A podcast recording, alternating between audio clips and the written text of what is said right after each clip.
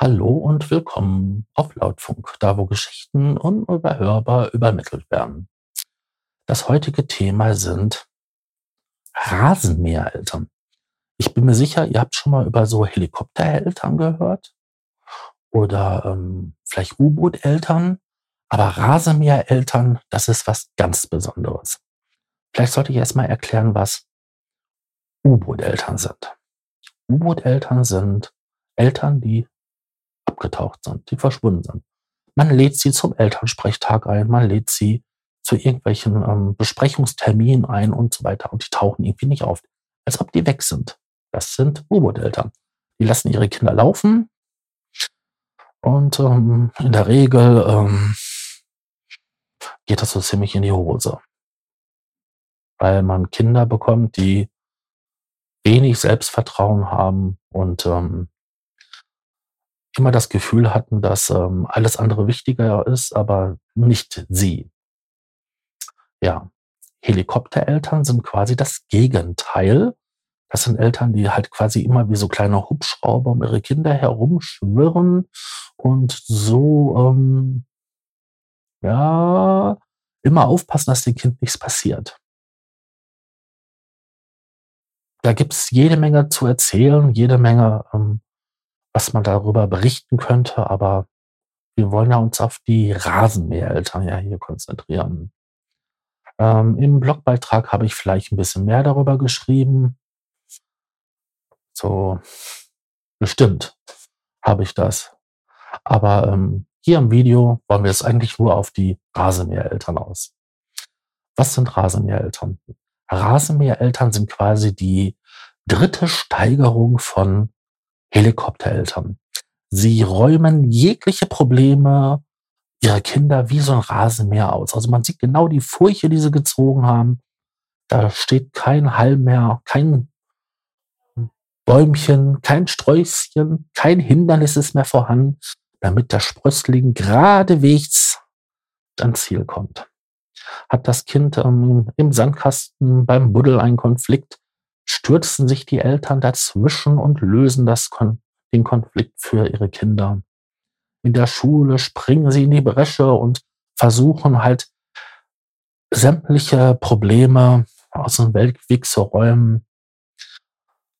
Und ähm, später immer wieder das Gleiche. Sie tun alles für ihr Kind, damit es halt möglichst guten Start in unsere Gesellschaft hat dass das Kind ja kein Leid hat, kein Tränchen, kein Tränchen vergießt.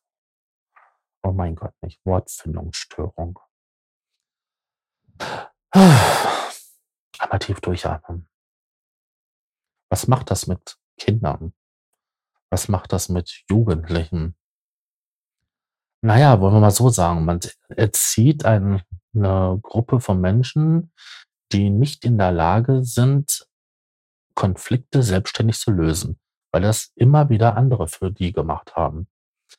Ähm, wenn der kleine Tobias im Sandkasten sitzt und die Michelle ihnen das, die Förmchen klaut und er dann anfängt zu plären und das Dankeschön noch das Schüppchen über den Köpfchen kriegt, dann weiß der nicht, was er machen soll und wie er darauf angemessen reagieren soll bis Mama und Papa kommen. Die machen das dann. Wenn man in der Schule das dankbare Mobbingopfer ist, äh, müssen dann Mama und Papa hingehen und dann das, dieses Problem lösen. Und so wird man halt immer mehr und immer schlimmer das Mobbingopfer, weil man sich dann ja auch den Spott und den Scham und der Hebe vor allen Dingen der anderen aussetzt weil man ja nicht in der Lage ist, ähm, dieses Problem doch selbstständig zu lösen. Hätte man früher ges gesagt gehabt, halt, stopp, bis hierhin und nicht weiter, dann wäre das vielleicht nicht so eskaliert, wie es eskaliert ist. Und ähm, ja, man macht daraus im Endeffekt Berufsleute, die im Arbeitsleben stehen und nicht in der Lage sind, hm, wenn es Stress gibt mit den Vorgesetzten oder mit Arbeitskollegen, da für sich einen Lösungsweg zu finden, der angemessen ist. Also was soll das bedeuten? Ich kann natürlich hingehen, ähm, mir eine Kalaschnikow kaufen und das Problem damit lösen. Ich kann aber auch hingehen und versuchen, das Gespräch zu suchen mit denjenigen oder halt mit irgendeinem Vertreter und dann halt das versuchen, das Gespräch zu suchen mit denjenigen, ähm, so dass man halt erwachsen und kompetent vor allen Dingen auf dieses Problem äh, stößt und dieses Problem löst. Ähm, das sind alles Sachen, die wir ganz früh lernen. Je mehr wir mit anderen Menschen jeden Alters interagieren. Also wir lernen ja doch relativ schnell, dass ich mit einem Gleichaltrigen mehr machen kann, auch wenn es um Stress gibt, wie mit jemand, der älter ist und dadurch halt stärker ist. Oder ähm, anders gesagt, die Wahrscheinlichkeit, dass ich mir da halt ähm, eine Beule hole, größer ist, als wenn ich dann halt den gleichen Stress mit jemand hätte, der in mein Alter ist. Und da lernt man dann halt, wie wichtig das ist, das abzuschätzen, wie weit ich gehen kann, was ich mir erlauben kann, wie Reaktionen sind. Und je älter ich werde, umso feiner und ähm, ja, vielseitiger werden die Instrumente, die ich dann dafür zur Verfügung habe, um halt ähm, verbal, also mit Sprache, solche Probleme zu lösen, ohne dass es dann halt gewalttätig wird. Die Eltern tun damit echt den Kindern keinen Gefallen, weil sie total unselbstständig werden, was halt Konfliktbewältigung angeht.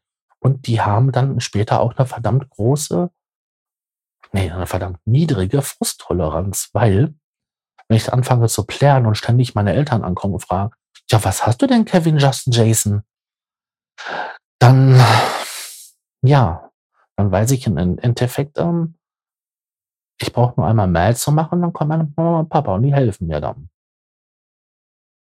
Wenn du dann 40 bist und ähm, das immer noch machst, ja, dann ähm, bist du ein verdammtes Weichei, weil du hast nie gelernt, ähm, ja, dein Mann zu stehen, deiner Frau zu stehen, ähm, für dich selbst einzustehen. Das hast du nie dann gelernt, weil immer andere für dich da waren. Und das ist, ich glaube, das ist auch so ein Punkt, der gehört zum Erwachsenwerden dazu. Das ist ein ganz wichtiger Punkt, wenn man erwachsen wird, dass man für sich selbst einsteht und ähm, seine Probleme, seine Konflikte selbst löst. Ob man das gut oder schlecht kann, das ist nicht die Frage. Es ist die Frage, ob man das überhaupt versucht und nicht immer darauf wartet, dass irgendjemand anderes rankommt aus seinem weißen Schimmel und ähm, mit goldener Rüstung und das Problem für einen löst, weil das passiert nicht. Es sei denn, du hast eine gesetzliche Betreuung. Und die macht das auch nur so einem gewissen Rahmen, weil die versuchen dich ja auch wie, zu verselbstständigen. Und ähm, diese Menschen haben es echt nicht einfach. Nur weil aus falsch gemeinter Liebe, aus Überfürsorglichkeit Eltern sowas machen. Und ehrlich gesagt, ich bin jetzt 45 und ähm, sitze seit meinem 18. Nee, sagen wir 19. Lebensjahr, sitze ich regelmäßig im, im Sandkästen. Und ähm, ja, was ich da so in den ganzen Jahren beobachtet habe, wenn ich mit meinem kleinen Neffen, also der jetzt mittlerweile groß ist, oder dann auch jetzt mit den kleinen Neffen und den ganz kleinen Neffen, das sind Riesenunterschiede. Also der große Neffe, da war das schon gewesen, dass sich das so angedeutet hat, Eltern sind übervorsichtig, Eltern passen extrem auf, was sie machen. Und heute ist das so extrem, dass meine Schwester gefragt wird, warum sie nicht hinter ihren zweijährigen Sohn hinterherläuft, wenn der drei Meter von ihr weg ist. Ich meine, meine Schwester hat das dritte Kind. Die hat die ganze Scheiße ein paar Mal hinter sich gehabt. Und die kann auf der Bank sitzen und einfach beobachten. Und die kann sich auch mit jemandem unterhalten und hat immer einen Blick da drauf. Natürlich passt auch der Bruder von ihm, der ja vier Jahre älter ist, sogar auf seinen kleinen Bruder auf. Der hat nämlich dann auch ein Auge da drauf. Also ich denke mal, heutzutage sollten den Eltern, ich weiß, ich bin kein Vater, ich war nur ein Pflegevater, ähm, etwas mehr Gelassenheit, weil das, was sie ihren Kindern für die Zukunft antun, das ist Kacke. Und da gibt es genügend Material im Internet zu finden, genügend ähm, wissenschaftliche Arbeiten, aber auch genügend ähm, Literatur ähm, in Form von Ratgebern, woran man sich ähm, orientieren kann, was angemessen ist. Und ich glaube auch, ähm, dass vielen Menschen einfach gar nicht bewusst ist, was sie da überhaupt tun. Und das einfach nur aus Liebe heraus tun. Aber das ist dann, tja, kann man das entschuldigen? Das ist jetzt die andere Frage. Wenn ich etwas aus Liebe falsch mache, ist es damit entschuldigt, dass es aus Liebe getan wurde? Ich kann ja auch einen anderen Menschen umbringen, weil ich einen anderen geliebt habe. Tja.